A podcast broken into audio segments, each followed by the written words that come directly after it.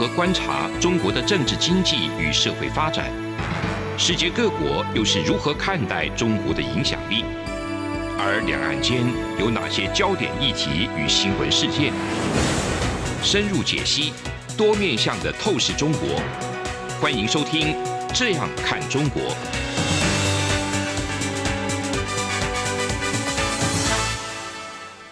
各位听众，大家好，这里是中央广播电台台湾之音，我是主持人陈冠廷。您现在收听的节目是《这样看中国》。那上一周，我有跟各位亲爱的听众啊、预告说，我们还会持续关心两会的重点。那本周，我特别想要针对对台与对美关系。来跟各位听众分享一些看法。那上一次我已经跟所有的听众朋友来分享过所谓的两会是什么意思。不过，如果有没有收听之前节目的朋友们，所谓的中国两会是指中国全国人民代表大会，简称全国人大，和中国人民政治协商会议全国委员会，以下简称全国政协。我想对许多在中国的朋友们，那可能是常识。但是对于其他在各个不同的国家地区所收听的听众来讲，它可能是一个，可能是需要知道的一些背景知识。特别对我们台湾的朋友来说，其实中共的这些所谓过场形式的会议，我们可能不是这么的有深入的了解。但是作为我们主要的一个邻国，我们还是需要呃知道说这些会议大概又在谈些什么。那这一次，中国外交部长秦刚在两会首次用部长的身份出席的记者会，他有在回答一些关于台湾的议题。他在回答台湾问题的时候，有很突兀的读起了《中华人民共和国宪法》。《中华人民共和国宪法》中，他谈到说，台湾是中华人民共和国的神圣领土的一部分的片段。那他有表示说，解决台湾问题是中国自己的事。任何外国都无权干涉。他也提到，最近美国官员声称台湾问题不是中国内政，对此我们坚决反对，并保持高度警惕。那他为什么讲这一段话？他讲这一段话其实是回应前段日子美国国务卿布林肯所说，台湾问题不是如中国声称的内政一事所做出的反应。我们不得不注意，秦刚的回应是发生在记者询问中国是否如外界揣测，可能在二零二五或二零二七年对台湾动武的问题啊所做的回应。那秦刚的回应，某种意义是在对中国对于武统台湾一事的态度算是定调，所以我认为我们必须要台方啦，我们必须要更加的重视这件事情。但是这也是涉及到的，不仅仅就是中台之间的两国关系而已，它是上升到中美之间的关系。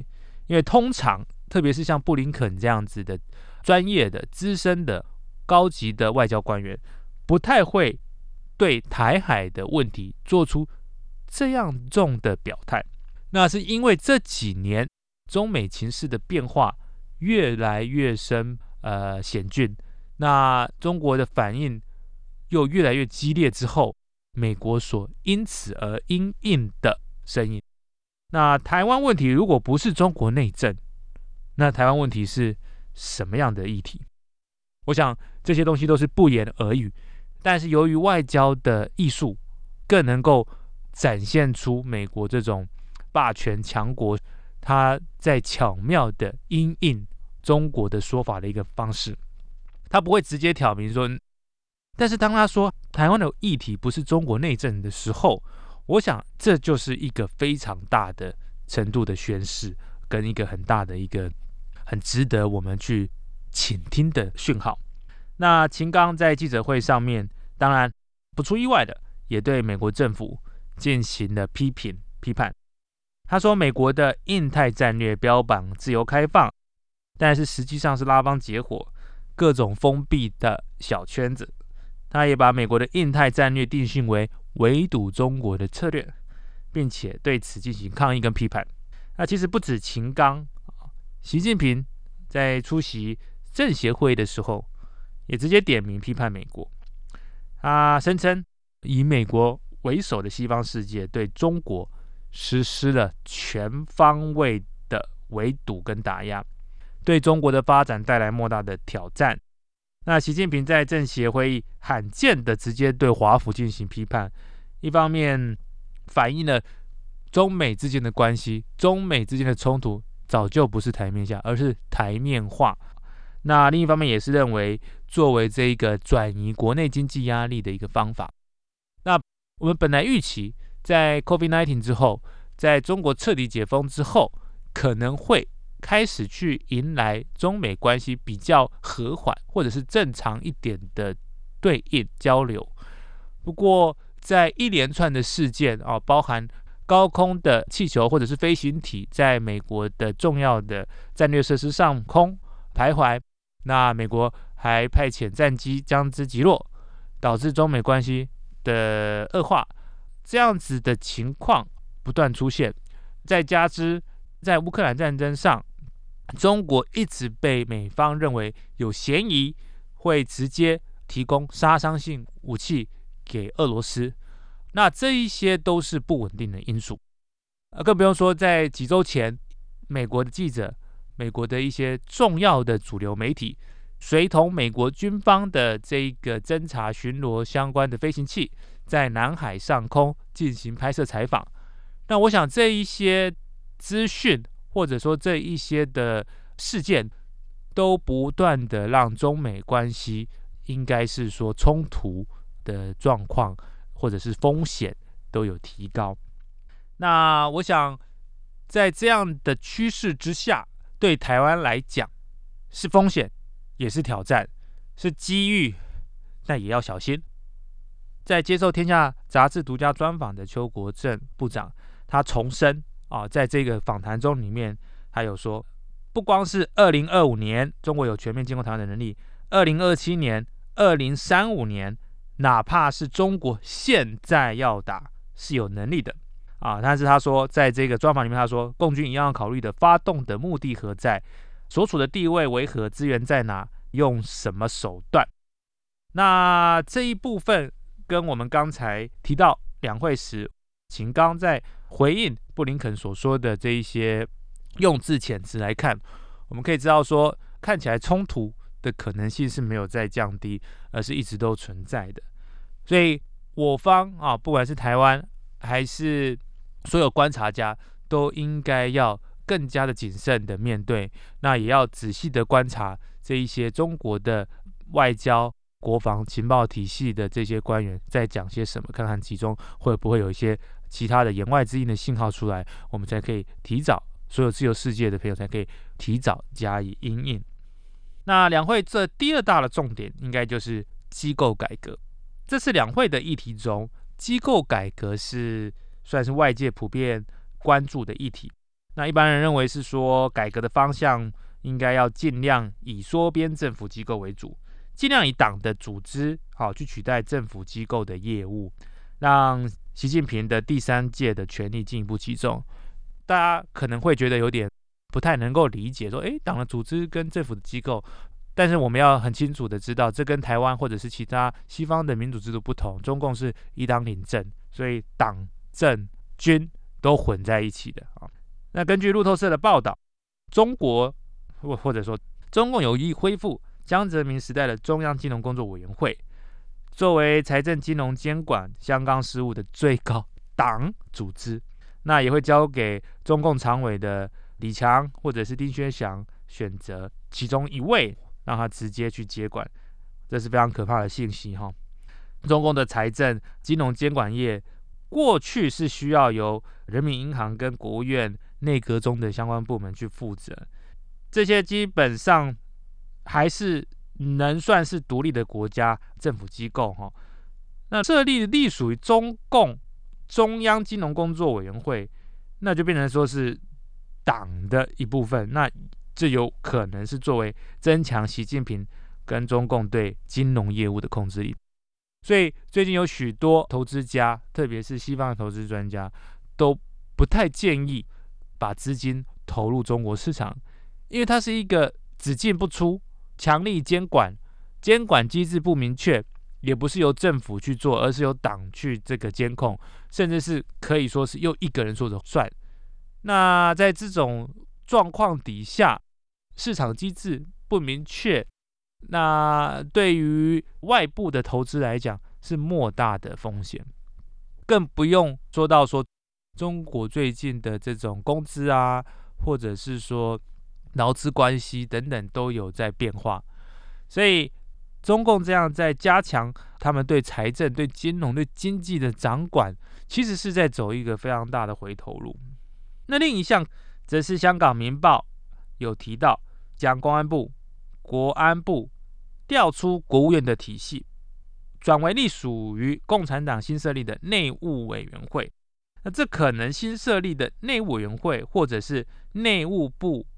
将总领公安、移民、户籍、交通、反恐、反间谍，乃至于民政等事务，直属中共中央。这个。组织可能会参考俄罗斯呃联邦内务部的功能跟组织架构，这是非常可怕的一件事情。就是说，中国这二三十年来、三四十年来，从邓小平时候开启的这一连串的改革，将会我认为一去不复返。明报还指出，中国国务院每逢两会必有机构改革，这是正常现象。可是，自从二零一八年开始，两会提出的机构改革不再仅限于国务院，而是涵盖所有党和国家组织。那近期的国家权力分配也慢慢的朝向党组织靠拢。换言之，就是说共产党的权力越来越大，习近平的掌握共产党的权力又是更加的扩张。那谈到这边，我们先休息一下，节目稍后回来。从两岸、国际、历史文化与财经等角度透视中国的《这样看中国》节目，每周一到周五晚间九点三十分到十点在中央广播电台播出。如果您对《这样看中国》节目有任何收听想法或意见，欢迎寄信到台北市北安路五十五号，也可以透过电子邮件的方式。节目有两个信箱：二零二零 at。r t i 点 o r g 点 t w，或是二零二零零二零三 n e w s at gmail. 点 com。再次谢谢听众朋友们的收听与支持，请持续锁定每周一到周五晚间九点三十分到十点播出的《这样看中国》节目。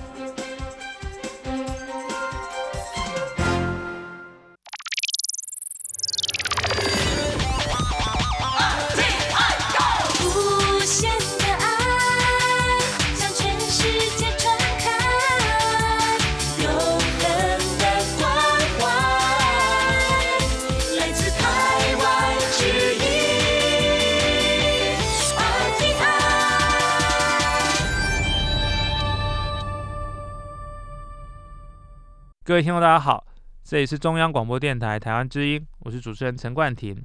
前面上半部我们谈到两会的两项重点，第一个是对台与对美的关系，另外一项是机构改革。那不管是对台或者是对美的关系，或者是机构改革，我们都可以很明显的看到，中共毫无走回过去所谓经济改革，或者是说经济挂帅。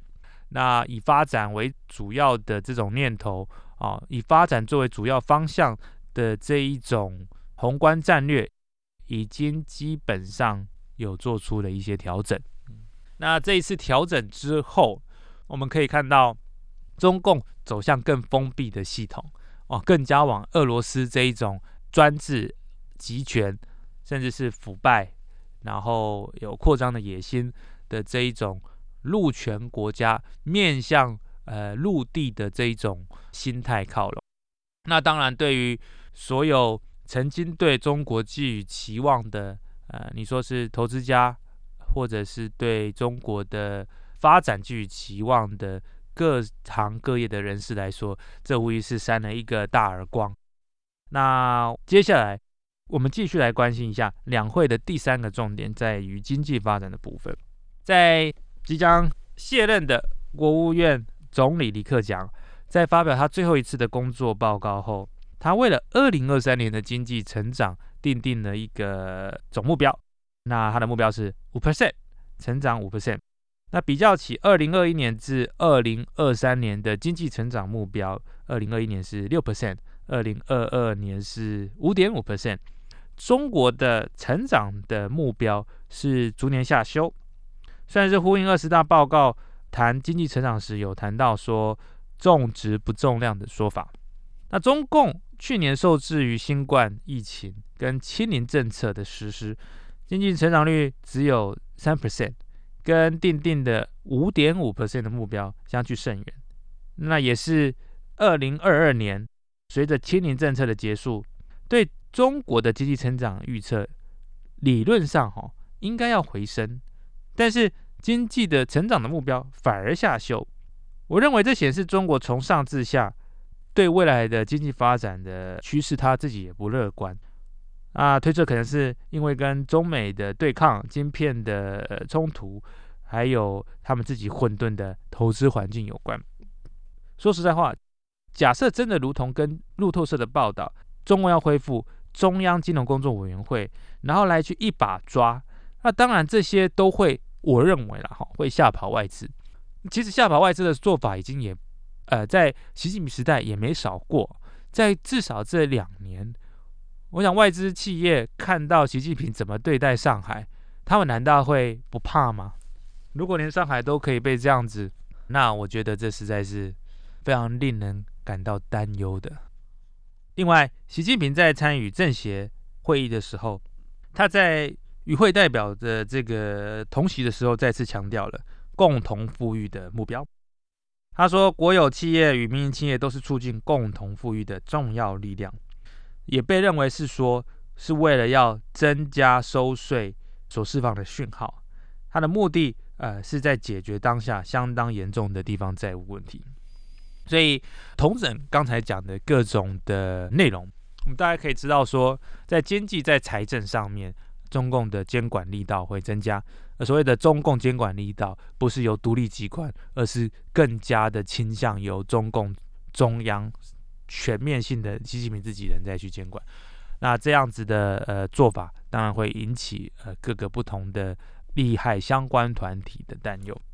那我们。也从美国的观点，或者说最近有美国之音的一些观察家，他特别有提到这一个世界媒体怎么看中国，特别是在台海的情势上。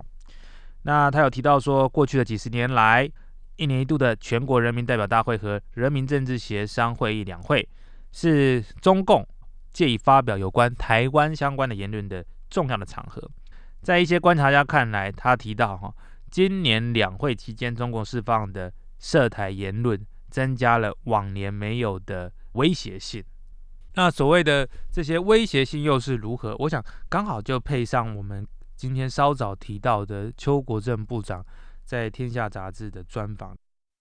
那在两会的这个讯号释放的同时，我想另外一个我们可以关心的台湾方面的重点。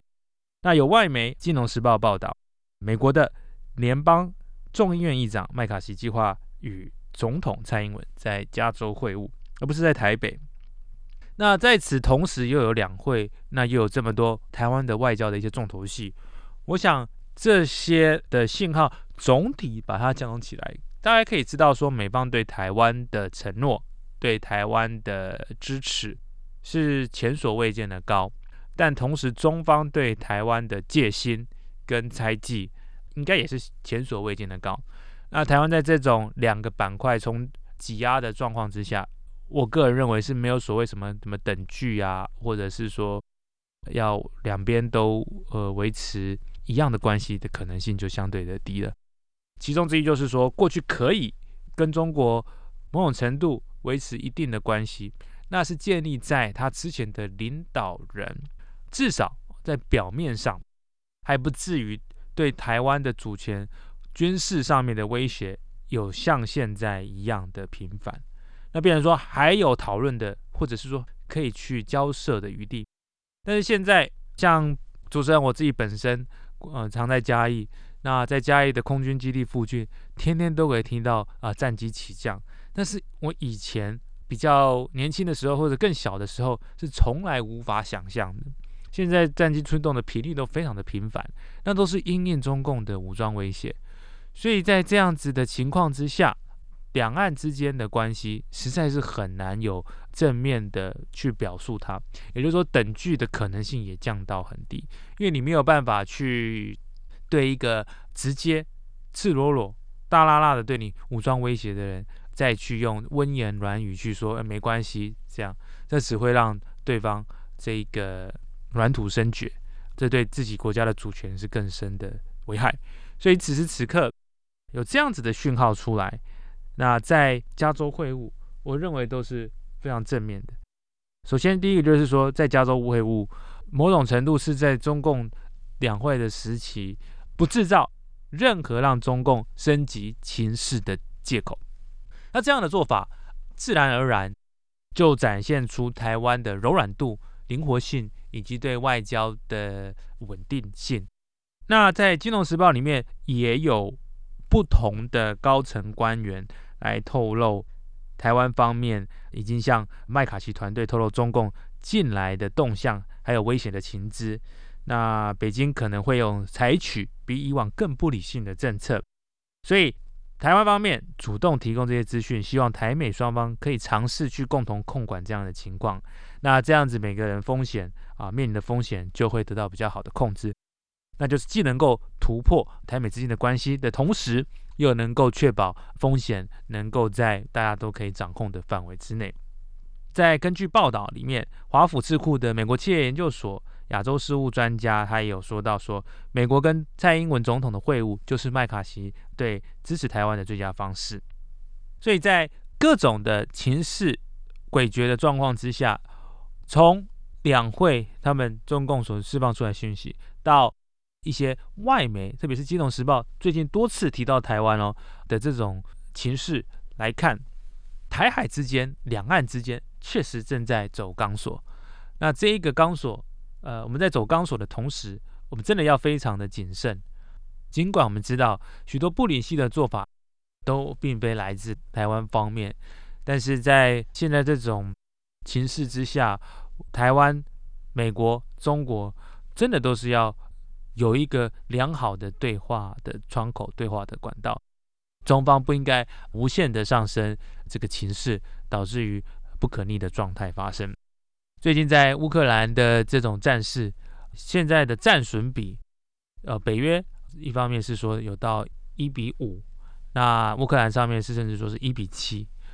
所以尽管有陆路接壤的状况之下，俄罗斯都丝毫占不到便宜，更何况是有。海峡隔绝的两岸，我认为中共一定也要谨慎的去思考。而且现在中国已经不是只面对台湾的国军而已。从美国的在外交上面的说法来看，到这个实质上面的军事交流来讲，在在的都表现出，如果中方单方面的挑起战端，那他可能会遇到集团防卫的这种趋势是。越来越强喽。那我们休息一下，节目稍后回来。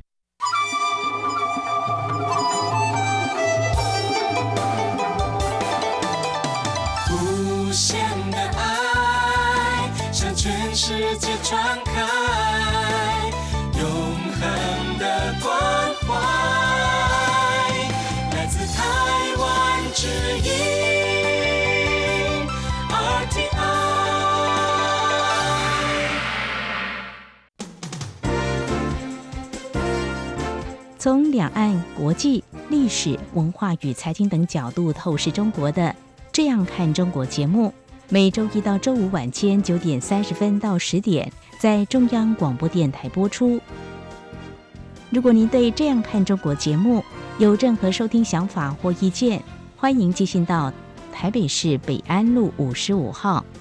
也可以透过电子邮件的方式。节目有两个信箱：二零二零 at。R t i 点 o r g 点 t w，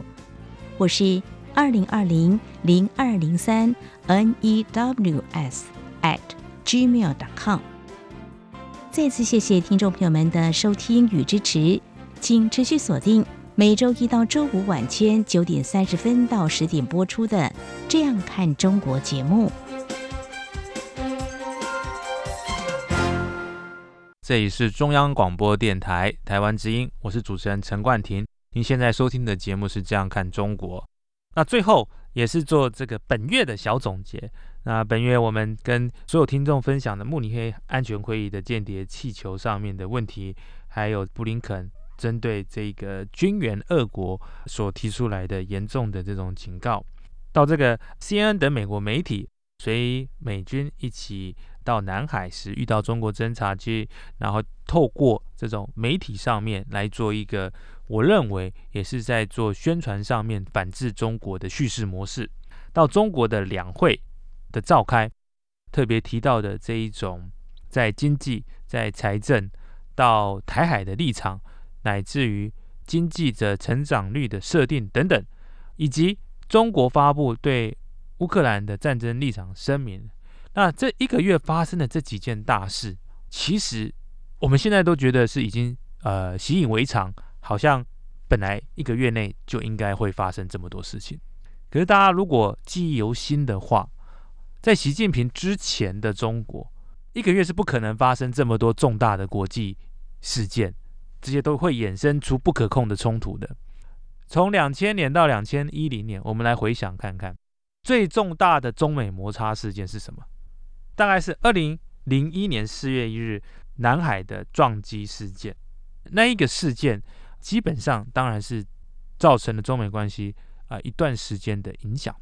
基本上是那十年间主要的中美的冲突。接下来我们可以看到，不管是胡锦涛或者是他们的总理对美国之间的互动，其实都是相当程度的和缓。那从习近平上任之后的这十年，我们先不要讲这十年好了，而是这两年，是不是都会有这种大型的冲突源？从 COVID-19 是不是从武汉的实验室出来？从中国是不是暗地支持俄罗斯的杀伤性的武器？从中国是不是有释放间谍气球啊、来去观测美国重要的战略设施？到中国不断的派军机、军舰来去。侵扰到我国的这个领海的毗邻区等等，这些都是前所未见的，而且都是一再发生，一年内不断发生的啊！不断的这种上升的情势之下，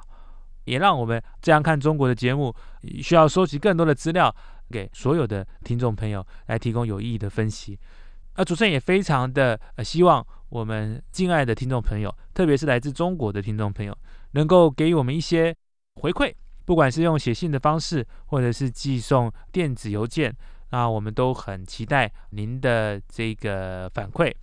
在中国接受资讯的模式，可能与台湾或者是其他国际社会不太一样，所以我们也是希望透过这样的广播，能够让台湾的声音被听到，也能够让不同的声音能够进入到中国民众的耳朵里，让大家知道说，事实或者是其他国家的意见，并非。都有如同中共所呃想要的那一种叙事模式啊，我认为用更宽阔的心，或者是用更自由的资讯，才能够让中国的听众朋友能够得到最准确、最快速而不被扭曲的讯息。